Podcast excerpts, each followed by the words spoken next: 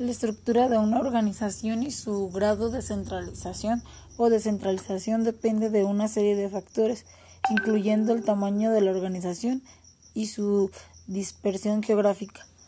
Eh, la centralización se dice que es un proceso en el que la concentración de la toma de decisiones está en manos de unos pocos.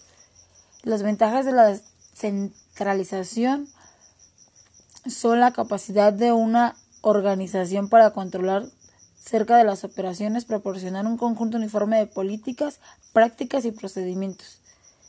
De la descentralización es una delegación sistemática de la autoridad en todos los niveles de gestión y en toda la organización. La descentralización se refiere al esfuerzo sistemático para delegar en el nivel más bajo de la autoridad que se puede controlar y